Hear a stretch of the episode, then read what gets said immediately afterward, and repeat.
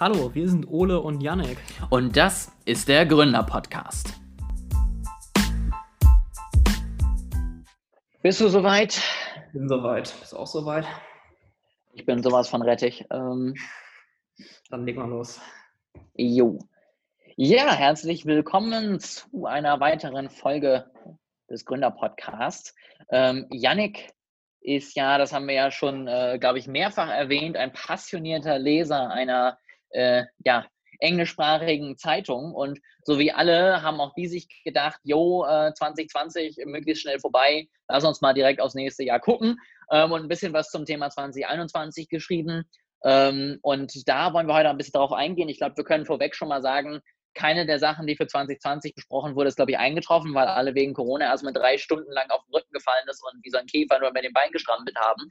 Deswegen bin ich mal gespannt, ob sich das 2020 ändert. Diesmal haben wir ja sozusagen diese Podcast-Folge, die wir dann ja Ende 2021 mal einspielen können und sagen können, guckt mal, was wir damals vor äh, zwölf Monaten für einen Stuss gelabert haben. Äh, ich bin auf jeden Fall mal gespannt, weil das ist wirklich was, was ich dieses Jahr jetzt gemacht habe. Ich habe mir ja auch viele Social Media Trends rausgeschrieben und wo ich wirklich mal gespannt bin, äh, wenn man Ende des Jahres mal guckt, äh, was davon überhaupt eingetroffen ist und wie viel nicht doch äh, haltlose Versprechen waren. Also kleines Beispiel, bevor wir jetzt zum Thema übergehen. Ich glaube, seit 2017 wird jedes Jahr gesagt, dass nächstes Jahr das Jahr des Voice Search und allgemein Voice Thema wird und alle nur noch mit ihren Geräten zu Hause sprechen werden.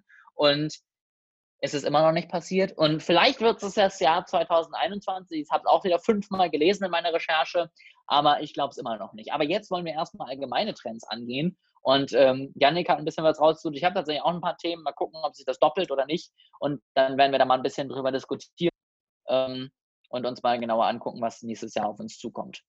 Richtig. Wir können ja auch noch mal eine Folge machen mit Technologievoraussagen von uns äh, für das Jahr 2021. Ich kann schon mal einen Spoiler geben. Ich halte von dieser Voice-Theorie auch nicht so viel. Für mehr Details dann in der nächsten Folge oder in der anderen Folge. Ähm, jetzt erstmal die bekannte englischsprachige Zeitung, Zeitung die ich immer lese. Ähm, die bringt jedes Jahr ein Heft raus mit dem Thema The Year In, jetzt eben The Year In 2021, wo sie ihre Voraussagen und What to Watch Out for, nennen sie es, ne? also was es so gibt im nächsten Jahr, was man berücksichtigen sollte, ähm, rausbringen. Und jedes Jahr schreiben sie auch einen Artikel in dem Heft darüber, was sie alles falsch und richtig hatten aus dem letzten Jahr. Das habe ich leider noch nicht gelesen, da können wir eine Bonusfolge drüber machen, aber ich glaube auch, es wird sehr viel falsch sein. Genau. Definitiv. Ähm, der, der Einleitungsartikel, der erste in dem Heft hier, listet zehn Dinge auf, also 10 Trends to Watch in the Coming Year nennt er das.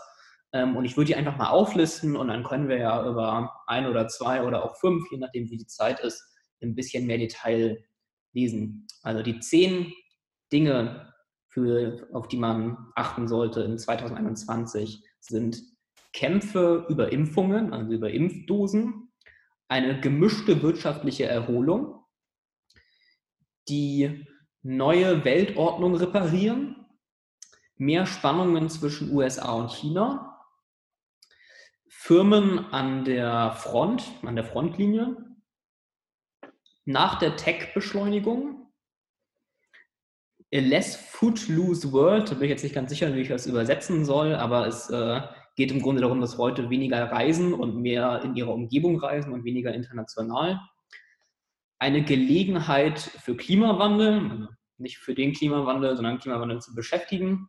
Das Jahr des Déjà-vu, da geht es darum, dass alles, was sie irgendwie für 2020 angekündigt haben, wie die Dubai Expo oder die Olympiade, jetzt wieder angekündigt wird. Und äh, ein Weckruf für andere Risiken. Da sagen sie, hoffentlich jetzt, wo so eine Katastrophe eingetroffen ist, werden Warnungen vor anderen Katastrophen, wo Klimawandel oder antibiotische Resistenz hoffentlich ernster genommen. Das ist doch ganz spannend. Ich finde, da können wir auf das letzte direkt mal eingehen. Da würde ich nämlich einfach grundsätzlich mal sagen, nein. Also ganz ehrlich, ich muss inzwischen echt sagen, ja, ich glaube sicherlich, dass einige etwas mitgenommen haben und ich kann hoffen, dass vielleicht zumindest die Politik jetzt mal gelernt hat, wie vielleicht Krisenkommunikation geht, also zumindest in einigen Ländern. Aber ich würde äh, so einem Trend äh, tatsächlich allgemein niemals zustimmen, weil ich einfach teilweise schon echt erschreckend wenig Lernkurven in vielen Dingen sehe und mich immer frage, warum alle immer sagen, dass es jetzt dieses Mal aber anders ist. Ich habe immer das Gefühl, der Mensch ist dann immer für, für drei, vier Monate noch gelähmt. Ähm, wenn man dann irgendwann sozusagen das nächste Problem hinter sich hat, vielleicht dauert es bei Corona jetzt ein bisschen länger, weil sie doch sehr, sehr lange letztendlich uns in Atem gehalten hat. Ähm, aber dann irgendwann setzt das Gehirn auch wieder mit seiner Selbstreinigungsfunktion ein und verwischt irgendwie alle Spuren, die es aus diesem Jahr noch hat. Und es tut sich am Ende doch nichts. Und das ist ja tatsächlich auch psychologisch bewiesen, dass das Gehirn einfach unglaublich gut darin ist, Erinnerungen irgendwie wegzuwischen, die einfach unschön sind. Und ähm, ich glaube, einfach weil wir diesen Mechanismus haben, sehe ich diesen Trend noch nicht. Vielleicht ändert es sich, äh, vielleicht bin ich dieses Mal im Unrecht, aber ich habe bisher jedes Mal, wenn die Leute gesagt haben, ah, da lernen wir hoffentlich raus, das glaube ich nicht. Und häufig war es dann leider wirklich nicht so. Also letztendlich auch viele haben gesagt, ja, aber die Amerikaner werden ja aus vier Jahren Trump lernen und man kann dieses Wahlergebnis nicht als Lernkurve beschreiben, äh, wenn man sagt, dass Trump sozusagen eine schlechte Entscheidung ist, um das jetzt mal wertneutral zu halten, weil es haben sich immer noch mehrere zehn Millionen ne, da immer noch für diese Entscheidung entschieden und da auch nicht aus irgendwelchen Entwicklungen angeblich gelernt. Hätte dir vielleicht vorher sagen sollen, von welchen von den zehn Punkten ich die längeren Artikel schon gelesen habe. Ich habe noch nicht das ganze Heft durchgelesen. Du hast jetzt eins genommen, äh, wo ich es nicht genommen, wo ich es noch nicht gelesen habe. Aber gut, dann können wir ein bisschen mehr aus dem, was wir so denken, rausplaudern. Das ist vielleicht auch spannend. Was ich aber auch schön fand, ist, ich habe jetzt gerade noch mal ein bisschen durchgeguckt, ähm, um zu finden, ob es dazu auch einen tieferen Artikel gibt. Den gibt es gar nicht so zu dem Punkt. Aber was ich sehr witzig fand, ist, ähm, der Economist hat ja für jeden seiner Artikel immer so einen Haupttitel der so ein Wortspiel oder ein bisschen witziger ist und dann ein Untertitel, der es nochmal richtig beschreibt. Und äh, der Haupttitel für den Artikel, wo sie das letzte Jahr ihre Vorhersagen bewerten, heißt Ahem About Last Year. Das fand ich sehr schön. Ja, da ist was dran. um ähm, inhaltlich auf, auf das, was du gesagt hast, einzugehen, ähm, was ich sag mal, die allgemeine Bevölkerung angeht, würde ich dir auf jeden Fall 100% zustimmen. Also da wird es, glaube ich, diesen Effekt geben, alle sind froh, wenn es vorbei ist und dann gehen alle wieder in ihre normalen Leben zurück und ähm, nehmen so den Lerneffekt nicht wirklich mit. Was Spitzenpolitiker und Regierungen angeht, bin ich mir nicht so sicher, ähm, weil die treten Probleme ja schon eher in einer Art an, dass es halt ihr Job ist. Also es ist ja ihr Vollzeitjob. Ähm, und ich sag mal, wenn es eben deine Aufgabe ist, Probleme zu lösen, wenn du das beruflich machst, gehst du Dinge ja nochmal ein bisschen anders an, als ich jetzt die Sache angehe, von wegen, oh, ich sollte wirklich mal meine Datenschutzbestimmungen äh, ändern, ich sollte wirklich mal Chips essen. Ja, das ist, ist ja ein anderes, ähm, eine andere Dynamik.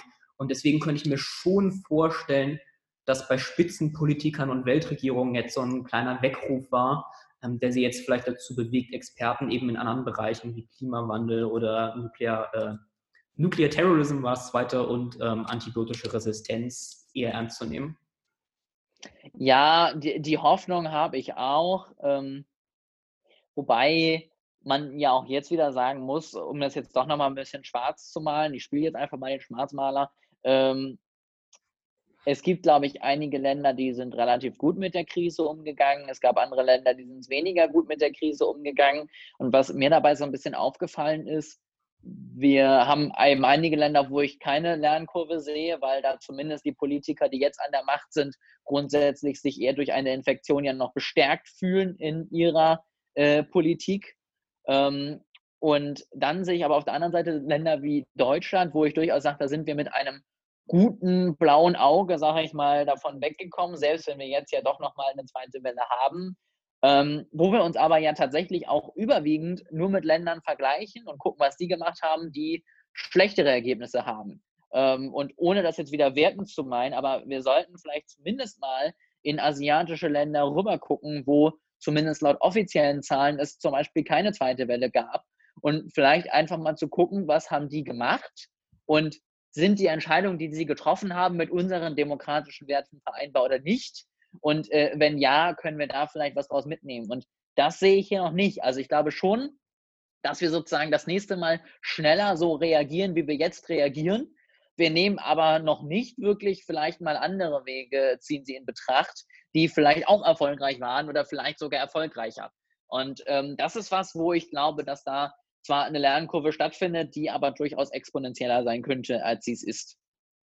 Ja, ähm, genau, also mit den asiatischen Ländern, die es besser gehandelt haben, habe ich teils recht gemischte Gefühle. Also es ist natürlich so, in, in China wurde es, glaube ich, schon besser gehandelt, aber eben auch unter massivem Einsatz exekutiver Gewalt und, und äh, unter Möglichkeiten, die in einem Rechtsstaat so nicht möglich gewesen wären.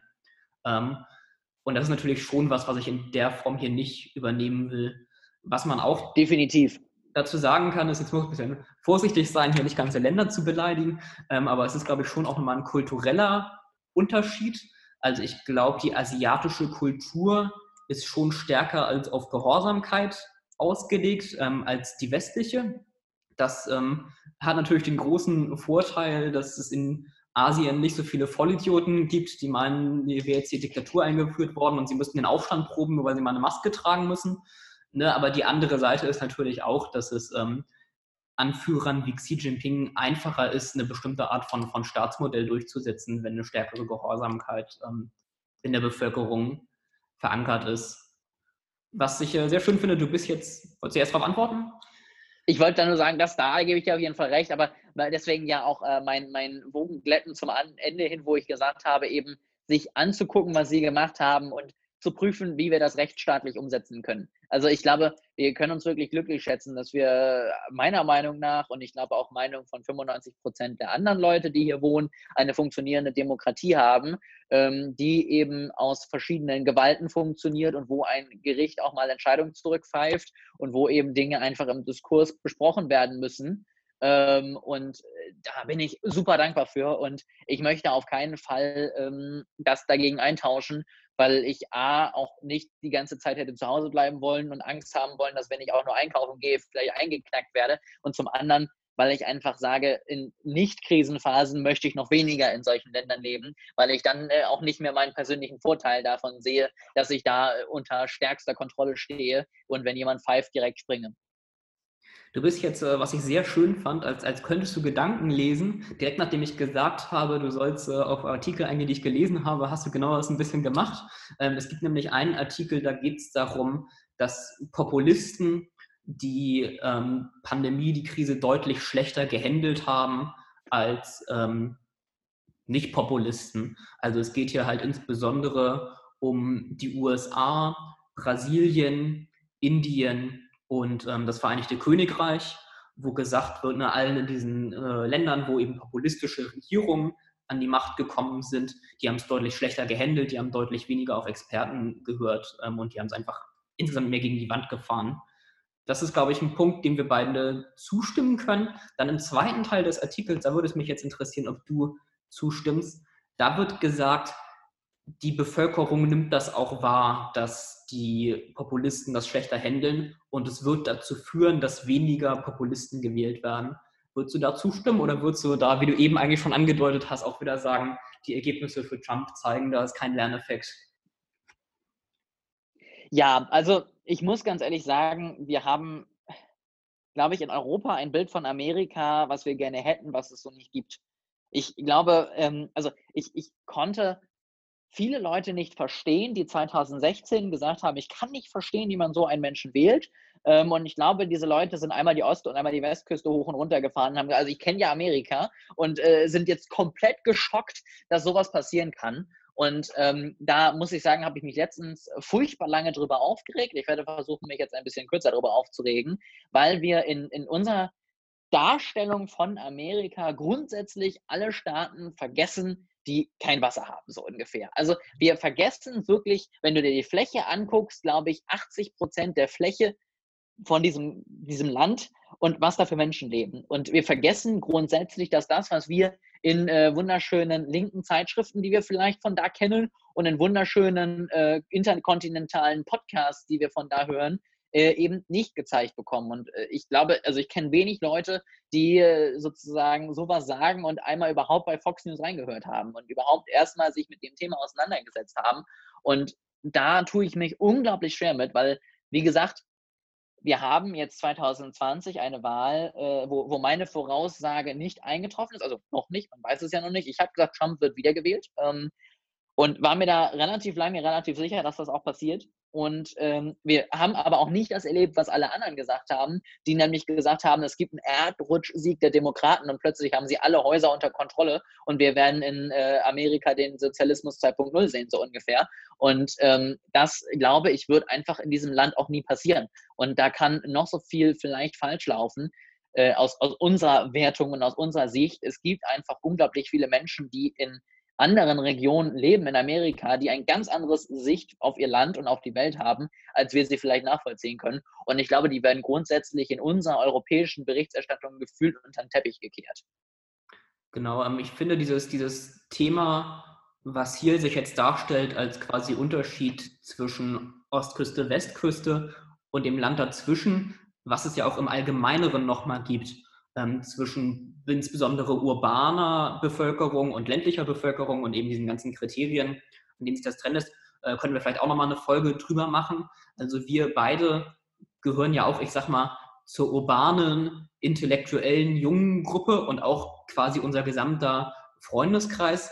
Ähm, und ich finde es auch wirklich bemerkenswert und mir ist auch mit Trump nochmal klarer geworden, wie wirklich die Realität für Menschen, die eher in die Gruppe ländliche Bevölkerung, niedriger Bildungsabschluss, häufig älter, wie die Realität wirklich komplett anders ist. Also es ist, es ist ja nicht nur ein Unterschied in politischer Auffassung, ähm, so wie es den vielleicht zwischen mir und Marc-Uwe Kling gibt, sondern es ist ja wirklich ein Unterschied in den gesamten Lebenssituationen und wie man die Welt überhaupt wahrnimmt. Genau, ähm, um nochmal auf, auf den Artikel ein bisschen zurückzukommen, in vom Gefühl her hätte ich dir auch zugestimmt, dass die, die Leute, dass es quasi keinen Lerneffekt aus der Pandemie gibt im, im Politischen für das Wählen von Populisten. Der Economist macht aber schon einen ganz guten Punkt, einfach in, ähm, in, in der Analyse, ähm, wie die Umfragen sind und wie die politische Situation für die Populisten ist. Also erstmal, Trump wurde abgewählt, klar, immer noch recht knapp, immer noch sehr viele Stimmen, aber, aber Biden hat die Wahl gewonnen, sehr deutlich im, im Popular Vote, ähm, aber auch im, im Electoral College. Ähm, sie sagen hier, in, Regie, in Ländern, wo Populisten an der Macht sind, ist es deutlich wahrscheinlicher, dass die Leute ihren Regierungen die Schuld geben für den Zustand mit Corona. Also hier wird spezifisch genannt, dass in den USA, dem Vereinigten Königreich und Polen die Leute allen die Regierung die Schuld geben und in Deutschland und den Niederlanden nicht. Ähm, und dann auch in den anderen Ländern, also in, den, in Deutschland ist die AfD ein gutes Stück eingestürzt in den Umfragen. Ähm, Mr. Modi, also der Prime Minister von Indien, hat auch äh, Unterstützung verloren, ähm, ebenso wie, wie ähm, Bolsonaro, der, der Präsident von Brasilien. Also man muss, wenn man sich einfach die Zahlen anschaut, muss man schon zugeben, dass es einen gewissen Trend gibt. Der Trend ist da und ich glaube, dass in solchen Situationen, wo ja wirklich auch Leben gefährdet sind und wo man auch deutlich sieht, dass vielleicht Fehlentscheidungen getroffen wurden, äh, mehr Lernkurve vorhanden ist, als wenn ich einfach nur das Gefühl habe, einem etwas schlechter geht als vorher. Ähm, da möchte ich auch jetzt, dass sich da gar nichts tut. Ähm, aber diese, diese Hoffnung, eben, wie gesagt, man hat sich ja durchaus, also ich habe die Berichterstattung letztendlich äh, direkt nach der Wahl stark verfolgt und man hat wirklich viele Berichte gesehen, wo sowas drinsteht. Dass so werden würde, hätte ja niemand voraussehen können und dass es so lange dauert, bis ein Ergebnis kommt und ähnliches. Und ähm, da, das ist bei mir einfach auf komplettes Unverständnis gestoßen, wo ich wirklich nicht nachvollziehen konnte, dass sich da niemand irgendwie scheinbar mal drüber Gedanken gemacht hat. Und ähm, ja, Trump hat noch mal schlechter abgeschnitten im Popular Vote als überhaupt. Und ähm, ja, auch wenn es am Ende dann vielleicht in einigen Staaten denkbar knapp war, das Ergebnis an sich, wenn man sich Wahlmänner, äh, wenn man sich auch Conti, äh, äh Staaten anguckt und wenn man sich letztendlich auch das Popular Vote anguckt, ist relativ deutlich. Aber äh, die Entscheidungsfindung und äh, die, die Fieberphase bis dahin war natürlich nicht so deutlich, wie wir es jetzt vielleicht gerne hätten. Ich würde vorschlagen, dass wir äh, nochmal ein zweites der Themen anschneiden. Erinnerst du dich noch genug an sie, um, um eins vorzuschlagen oder soll ich die verbleibenden neun nochmal vorlesen? Ich hätte jetzt tatsächlich mal gesagt, äh, nichts vorgeschlagen. Also ich habe noch äh, zwei, drei, wo ich mich dran erinnere. Ähm, aber ich hätte jetzt einfach mal gesagt, dass du vielleicht mal auf eins eingehst, wo du dich schon mal ganz tief eingelesen hast äh, wo du vielleicht auch nochmal fundierter mit der Meinung des Economist äh, kommen kannst und nicht einfach wieder meine persönliche Meinung dagegen stecken kann. Ja, das ähm, können wir so machen. Dann würde ich einmal auf Nummer 6 eingehen. Ähm, das heißt im englischen Originaltitel After the Tech Acceleration, ähm, also nach der Technologiebeschleunigung. Ähm, und da geht der Economist eben so ein bisschen auf die technologische Entwicklung in 2020 und 2021 ein. Ähm, und das fand ich sehr interessant, besonders weil es auch nochmal anders ist als die anderen Tech-Voraussichten, die ich sonst so gelesen und mitbekommen habe. Ähm, viele, viele Ankündigungen, viele Voraussagen für den Technologiebereich sind ja häufig diese neue Technologie, disruptet das jetzt, diese neue Erfindung wird es jetzt geben. Ähm, und hier wird eben eher gesagt, der Titel deutet schon ein bisschen an, 2020 hat jetzt sehr viele Dinge, die schon da waren, deutlich beschleunigt.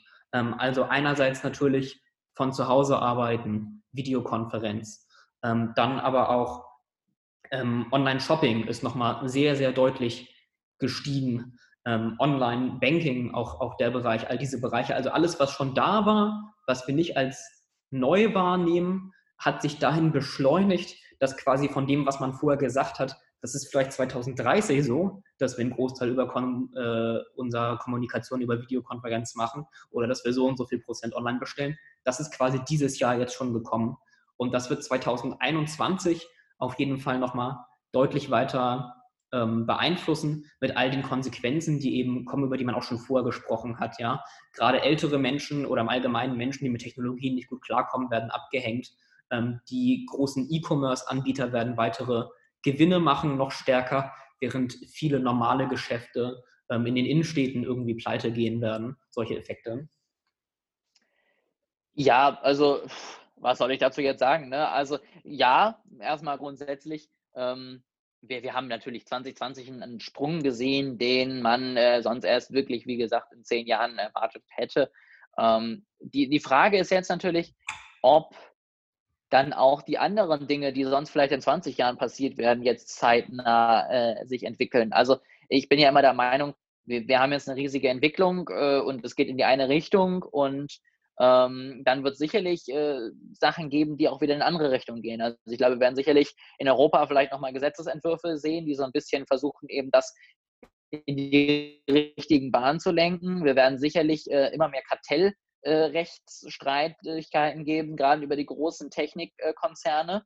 Ähm, mit, finde ich, noch relativ unbestimmten Ausgang. Und da bin ich tatsächlich vor allen Dingen gespannt, ob jetzt sozusagen diese äh, ja, ethische Überlegung über all diese Punkte, die jetzt einfach erstmal dazugekommen sind, weil sie es auch mussten, ob die jetzt vielleicht dann auch schneller vorangeht, weil die Dringlichkeit größer ist, weil es plötzlich 70 Prozent der Menschen machen oder ähm, wie sich das da entwickelt, weil ich glaube, das wäre was, was äh, vielleicht 2020, äh, 2021 auch nochmal zu einem ganz spannenden Jahr machen könnte, wenn wir da tatsächlich vielleicht wirklich mal anfangen, uns damit auseinanderzusetzen, äh, wie soll es denn jetzt weitergehen? Ähm, wie kann man die Technik nutzen und wie kann man die Technik vielleicht auch verantwortungsvoll, äh, bewusst und äh, ja, zweckdienlich nutzen? Auf die Frage, wie soll es denn jetzt weitergehen, ähm, würde ich auch nochmal eingehen. Da wird hier nämlich auch nochmal drauf eingegangen, nämlich auf die große Frage, wie sehr entwickelt sich das nächstes Jahr zurück? Ähm, wobei ich jetzt zurückentwickeln gar nicht negativ meine, sondern einfach als, als die objektive Sicht, wie viele Änderungen werden rückgängig gemacht. Ähm, das offensichtliche Beispiel ist ja da natürlich von zu Hause arbeiten. Also in meinem, ich in meinem Job zum Beispiel ähm, arbeite immer zwei Wochen von zu Hause, dann wieder zwei Wochen im Büro und so weiter. Ich habe aber auch viele Kollegen, die 100 Prozent von zu Hause arbeiten. Was ja klar ist, ist, ähm, das wird nicht so bleiben. Ja? Also wenn irgendwann alle geimpft sind, werden nicht alle zu 100 Prozent von zu Hause aus weiterarbeiten, sondern sie werden zu einem Grad ähm, wieder ins Büro kommen. Die große spannende Frage ist jetzt, wie stark ist dieser Grad? Ja? Gehen alle wieder zu 100 Prozent ins Büro? Gehen sie zu vier Tage ins Büro, für drei Tage, für zwei Tage, einmal im Monat? Ähm, wo würdest du da eine Einschätzung sehen? Also äh, ich glaube jetzt mal Banalität Nummer eins, das hängt natürlich ganz stark von der Branche ab. Also ich glaube, äh, wir werden noch lange brauchen, bis wir mehr als äh, 0% im Lebensmitteleinzelhandel an Homeoffice-Quote erreichen. Ne? Also jetzt mal ganz banal gesagt. Und ich glaube, es gibt einfach auch äh, Jobs, die jetzt vielleicht im Homeoffice sind, die dann wieder zurückkommen. Also ich glaube, gerade in unseren Bereichen, wo viel Team und Zusammenarbeit auch wichtig ist, werden wir auf jeden Fall es wieder so machen, dass man Kernarbeitszeiten vielleicht vor Ort ist, dass man vielleicht gewisse Tage oder gewisse Prozentzahlen da ist. Ähm, also ich kann mir schon vorstellen, dass da durchaus auch 60 Prozent Anwesenheit wieder erreicht werden, ähm, weil man ja auch durchaus immer mehr von Leuten hört, die sagen, ja, äh, mir fehlen meine blöden Kollegen, die ich eigentlich nicht ausstehen kann, dann doch plötzlich, weil ich habe festgestellt, wenn ich den ganzen Tag mit meinem Partner zu Hause sitze, ist der auch nicht besser drauf. Und ähm, dann gehe ich doch lieber ins Büro und rette damit meine Ehe so ungefähr. Und ähm, ich glaube, das wird sich durchaus wieder entwickeln. Und wie gesagt, 60 Prozent jetzt mal in den Raum geworfen, kann ich mir schon vorstellen, dass die auch wieder dann vor Ort stattfinden. Ähm, ich glaube, dass es vor allen Dingen einen Schritt in die Richtung macht, dass es vielleicht einen inklusiveren Arbeitsplatz schafft. Also dass man es mehr, was ich zum Beispiel bei einem Arbeitgeber, wo ich vorher war, schon sehr genossen hat, dass man es mal mehr äh, machen kann, dass man einfach mal sagt, äh, sorry, morgen kommt Telekom zwischen 8 und 28 Uhr, äh, ich würde gerne zu Hause bleiben und darauf warten, ähm, dass das einfach mehr akzeptiert wird und dass man einfach dann mal einen Tag Homeoffice macht und äh, das macht. Oder dass man eben sagt, keine Ahnung, Kita fällt die nächsten drei Tage aus, ich würde gerne zu Hause bleiben, weil Kind hampelt rum. Ähm, und dass das, glaube ich, mehr Verständnis, Verständnis sozusagen ähm, hat, weil wir auch einfach inzwischen wissen, dass wir es hinkriegen. Also weil man weiß, okay, der arbeitet auch im Homeoffice und nur weil jetzt eben der auf den Techniker wartet, heißt es nicht, dass er acht Stunden lang nichts tut. Genau, ähm, bei dem, beim Homeoffice würde ich tatsächlich auch sagen, dass es eher nochmal zurückgeht, ähm, auch aufgrund meiner persönlichen Erfahrung, die ist so ein bisschen mit dem deckt, was du schon gesagt hast. Ähm, also für mich während der Studentenzeit ähm, habe ich immer gedacht, oh, hoffentlich habe ich einen Job, wo ich viel im Homeoffice sein kann oder von zu Hause arbeiten. Voll entspannt, hat man seine Ruhe äh, und alles. Und heute denke ich, boah, hoffentlich kann ich die Leute bald mal wieder persönlich sehen, ja. Nicht mehr diese ständigen Telefonkonferenzen und endlich mal jemandem ins Gesicht schauen, wenn man mit ihm redet und gemeinsam vor Whiteboard stehen und so weiter. Ähm, und heute, ne, also es ist einfach viel mehr, als ich heute denke. Ich bin froh, wenn ich auch mal im Büro sein kann und ich glaube, es wird auch vielen anderen so gehen.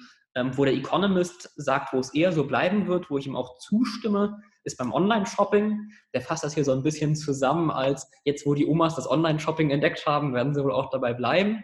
Und das kann man, glaube ich, schon so unterschreiben. Ja, das ist, beim Online-Shopping ist es, glaube ich, schon so, dass es eher einfach eine positive Erfahrung ist und viele Leute, gerade so ältere Leute, es erstmal entdecken mussten und nicht wie beim Homeoffice, wo man auch die negativen Seiten gesehen hat. Deswegen glaube ich, da wird es tatsächlich stärker so bleiben. Das, äh, ja, glaube ich tatsächlich auch. Also da äh, werden wir auf jeden Fall das weiterhin noch äh, beobachten können. Ähm, da bin ich vor allen Dingen auch gespannt, was das jetzt dann für unsere Innenstädte heißt. Also mhm. haben wir dann im, in der Innenstadt irgendwann nur noch Ketten, die leisten können, mehrere tausend Euro für Mieten auszugeben, um riesige Flagship-Stores aufzubauen, wo es dann mehr um Erlebnis und nicht mehr um den Verkauf geht. Ähm, wäre es vielleicht andere Gründe zu finden, warum Leute in die Stadt kommen. Ja, also gehen wir mehr auf Soziales ein oder was auch immer. Und ähm, da bin ich tatsächlich gespannt, wie sich das entwickelt und was wir sozusagen aus unserer langsam sterbenden Innenstadt machen. Ich würde sagen, wir haben noch genug Zeit für ein drittes und letztes Thema. Kannst ja einen Vorschlag machen und dann. Finde ich gut.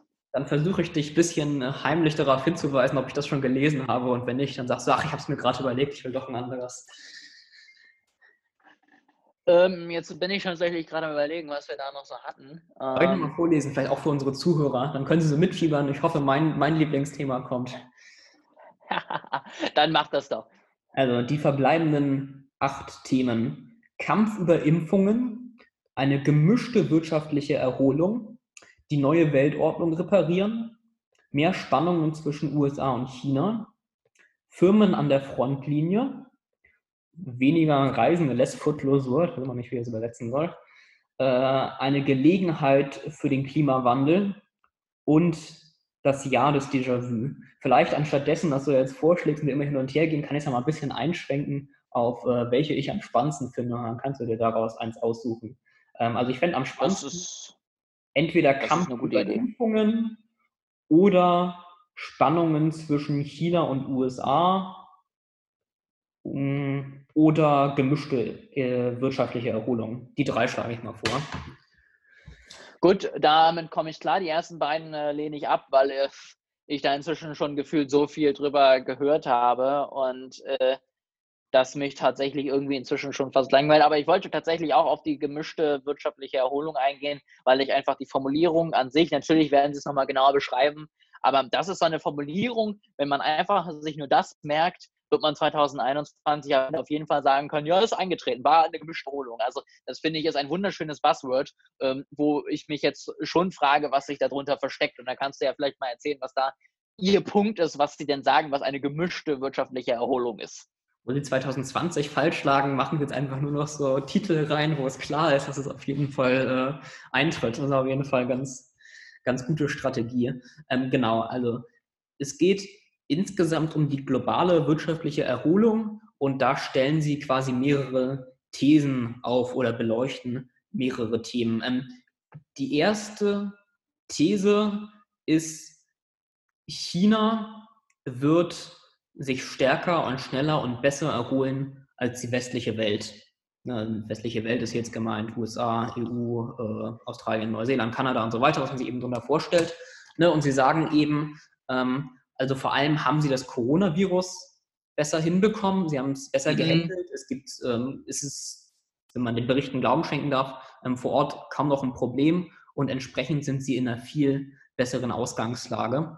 Ähm, und sie sind auch wirtschaftlich insofern in der besseren Ausgangslage, dass China mehr Möglichkeiten hat, die Wirtschaft noch positiv zu beeinflussen. Ähm, einerseits einfach durch, durch diesen Aufbau des Staatskapitalismus, ähm, den es ja nun mal hier nicht so gibt, und auch, weil sie quasi noch nicht während der Pandemie in der Form alle Register gezogen haben, wie es die westliche Welt hat. Ne? Also es gibt ja, es gab das äh, Helikopter-Money ähm, von Donald Trump, der irgendwie 1000 Dollar, ich glaube sogar zweimal an jeden geschickt hat. Es gibt das unbegrenzte Aufkaufen von Bonds durch die EZB, einfach diesen riesigen Geldsegen, ähm, den es im Moment in, in der westlichen Welt schon gibt.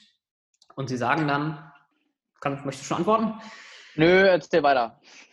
Ähm, und sie sagen dann, es wird so aus, also es, viele Zeitungen, viele Medien werden berichten, okay, das ist jetzt irgendwie das Ende der westlich geführten Welt und China hat quasi die Führung übernommen, aber die, das ist zu früh, das zu sagen, sagt der Autor dieses Artikels. Also er sagt, es gibt noch Chancen für die westliche Welt, das aufzuholen ähm, und die Lösung, die sie hier quasi präsentieren, ist ähm, Joe Biden muss quasi so eine westliche Allianz aufbauen, also zwischen ähm, den USA, der EU, Großbritannien, Japan und eben den Commonwealth-Staaten. Joe Biden muss jetzt diese Differenzen, die es irgendwie gab, zum Beispiel über Tech-Unternehmen, über Datenschutz und Steuern und so weiter, und auch diese, diesen Cliff, den Donald Trump aufgebaut hat, den muss Joe Biden jetzt überwinden und so eine große Allianz der westlichen Länder aufbauen. Und ähm, wenn ihm das gelingt, dann, dann kann quasi der Westen die Führung halten ja, wenn ihm das gelingt, äh, dann kann er das machen und ich finde, dann können wir ihn danach auch als den zweiten Gesandten des äh, Heiligen Vaters verehren. Also das ist, finde ich, wirklich eine, eine ziemlich äh, spannende Idee, aber finde ich auch eine ziemlich schwere Aufgabe für ihn, weil ähm, gehen wir jetzt mal davon aus, äh, Amerika geht es dann wieder relativ schnell, relativ gut und äh, die Republikaner vereinen sich hinter einem neuen, äh, auf, anspruchsvollen Kandidaten, der vielleicht ja, Potenzial hat, dann hat Joe Biden für diese Aufgabe vielleicht nur vier Jahre, bis der nächste kommt, der vielleicht wieder in eine ganz andere Richtung geht. Und ähm, da ist natürlich jetzt mal ganz böse gesagt ein Vorteil, den China hat. Da wechselt nämlich die Regierung nicht. Und die macht ihren Plan für die nächsten 20 Jahre und sie weiß, dass sie in den 20 Jahren auch noch regieren. Und wir können immer wieder, auch trotz Corona und vielleicht einer Lernkurve, äh, durchaus erwarten, dass auch wieder populistischere Regierungen entstehen, die sich wieder mehr ab, äh, kapseln. Ob das jetzt gut ist oder schlecht, äh, sei mal dahingestellt. Ich finde es aber schön, alle vier Jahre wählen zu dürfen, ob ich mit dem jetzigen Kurs der Regierung zufrieden bin und nicht sagen zu müssen, ja gut, kann man ja nichts machen.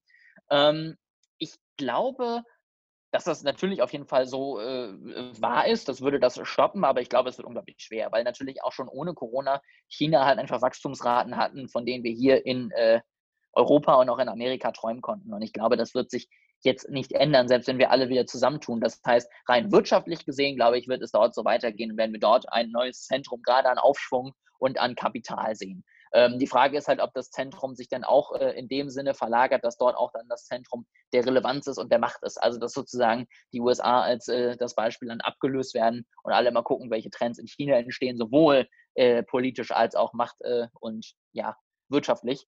Und ähm, das ist sicherlich noch die Frage, die es zu antworten gibt, beantworten gibt. Ähm, ich bin gespannt tatsächlich auch was, was äh, Joe Biden kann, weil man muss ja auch immer noch davon ausgehen, dass er die Mehrheit im Senat nicht holt und dementsprechend auch nicht einfach alles umwälzen kann, was Trump angefangen hat. Und ähm, da kann man sicherlich hoffen, dass es besser wird. Und ich glaube, was sich vor allen Dingen verbessern wird, ist, dass wir wieder einen aufrichtigen und echten Dialog haben zwischen verschiedenen Ländern. Aber ich glaube, man sollte jetzt sich nicht die Hoffnung machen, dass plötzlich wir jetzt 2021 einfach wieder so tun, als ob die Zahl zwischen 2016 und 2020 nie gewesen wäre und äh, das alles gar nicht passiert ist. Du hast gesagt, ähm, du, du, findest es schwierig oder sogar unrealistisch, ähm, wenn Joe Biden das schafft. Ich würde jetzt aber argumentieren, das ist ja eigentlich keine binäre Frage, ja. Also es, es gibt ja irgendwie so ein Spektrum von die Beziehungen ähm, USA, EU oder USA westliche Welt sind genauso schlecht wie unter Trump bis zu, es verstehen sich jetzt alle super und wir können äh, fast die Länder zusammenschließen. Ja, es ist, es ist ja, es ist ja eine Verteilung und ähm, ich glaube, auf dieser Verteilung gibt es schon für Joe Biden die Möglichkeit, wieder ein engeres und besseres Bündnis mit der EU und anderen westlichen Staaten zu schaffen wir, wir, gehen auf jeden Fall in die richtige Richtung und es wird sich einiges äh, durchaus wieder verbessern, das glaube ich auch. Ähm, aber ich versuche mir noch nicht zu viel Hoffnung einfach zu machen, dass wir, wie gesagt, einfach so tun, als ob die letzten vier Jahre nicht gewesen wären.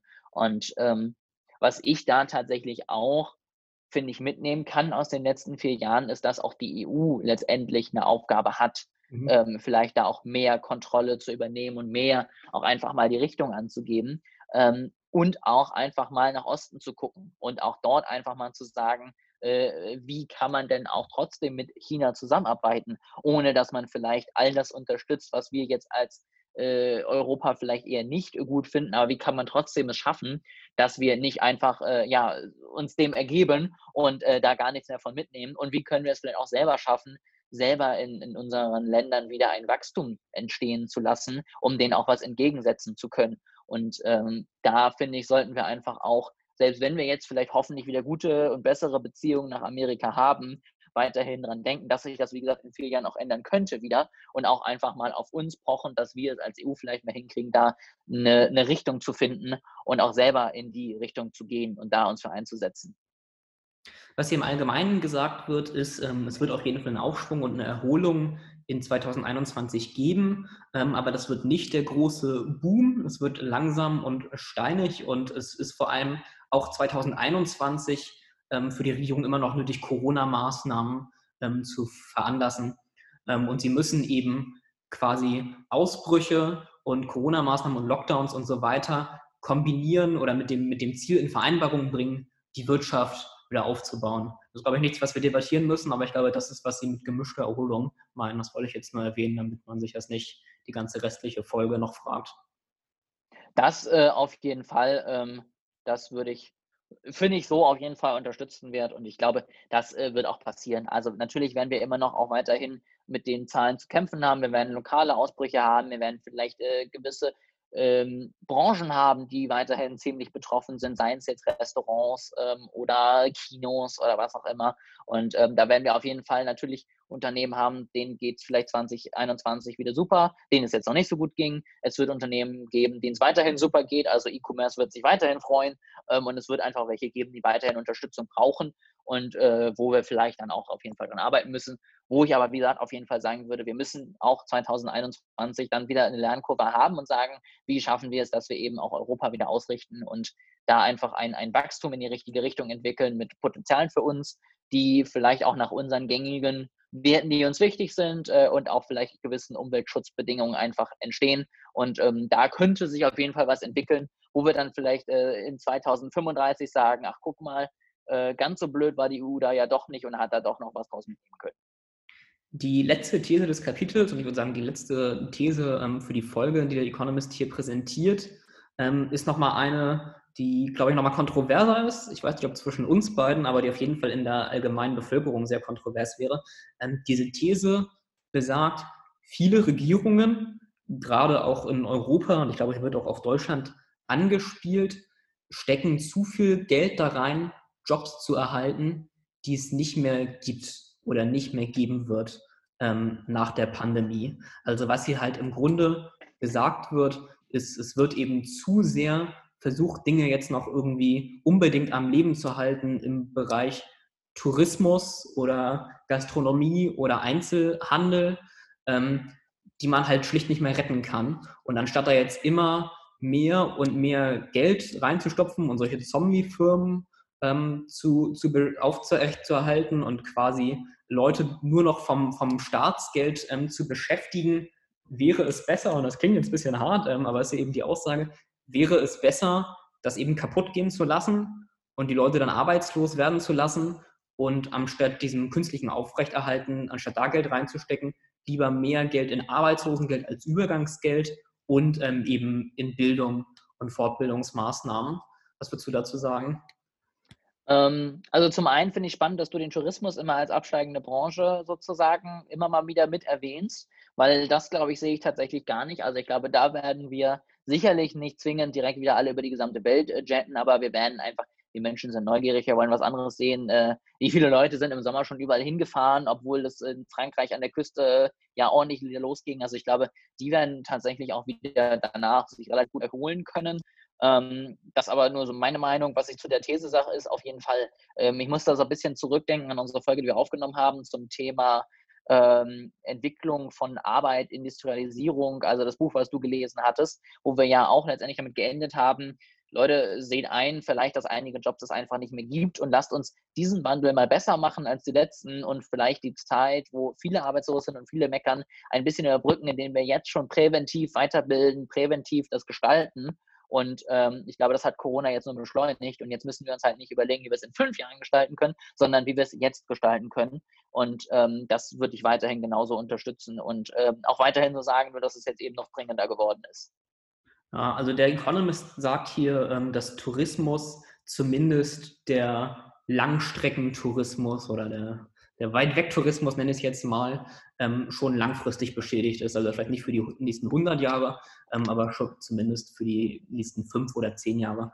Ähm, unabhängig davon, ob man dem jetzt konkret zustimmt, ähm, ist es ja schon so. Also es gibt irgendwie Sektoren, die werden durch die Pandemie jetzt permanent deutlich schrumpfen ähm, oder ganz, ganz sterben. Und es ist also, ich finde, was man auf diese These quasi nur antworten kann oder wenn man zusammenfassen kann, ist, es klingt sehr hart und es ist sehr schwierig für viele Leute, aber es stimmt schlicht.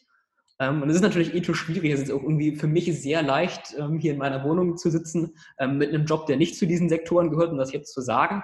aber ich fürchte, es ist tatsächlich auch die Realität. Und ich glaube, eine Sache, die die USA jetzt in dem Pandemie-Handling Deutschland voraus hatten, eine von sehr wenigen, ähm, ist, dass sie das nicht so sehr gemacht haben. Also sie haben nicht so sehr versucht, tot, tote Berufe am Leben zu halten, sondern sie haben mehr Geld dann in die Arbeitslosenversorgung gesteckt für Leute, die arbeitslos geworden sind. Und ich fürchte, dass es auch bei uns so nötig ist, ähm, dass man Leuten irgendwie den Übergang ermöglicht, aber dass man Jobs, die tot sind, einfach sterben lässt und dann die, die Menschen lieber jetzt schon dazu bewegt, sich umzuorientieren und in der zukunftsfähigen Branche zu arbeiten. Definitiv, ähm, das äh, kann ich, dem, dem kann ich nur zustimmen jetzt zum Ende noch. Ähm, Finde ich eine, eine, schöne abschließende These wieder, weil wir auch nochmal an eine alte Folge anknüpfen können, ähm, die wir schon mal hatten. Und dann würde ich jetzt einfach mal sagen, haben wir uns jetzt gut wieder durch ein paar Sachen durchgeknabbert. Du hast wieder gesagt, du glaubst nicht, dass es für eine Folge reicht. Jetzt haben wir doch wieder fast eine Dreiviertelstunde drüber gesprochen.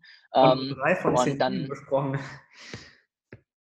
Genau, und wenn wir nächste Woche dann nochmal auf verschiedene Themen im Bereich Tech angehen und äh, vielleicht auch nochmal Social Media Trends dann nochmal weitermachen äh, mit dem Trendthema. Aber ich mir jetzt ja schon mal einen guten Einstieg geschaffen.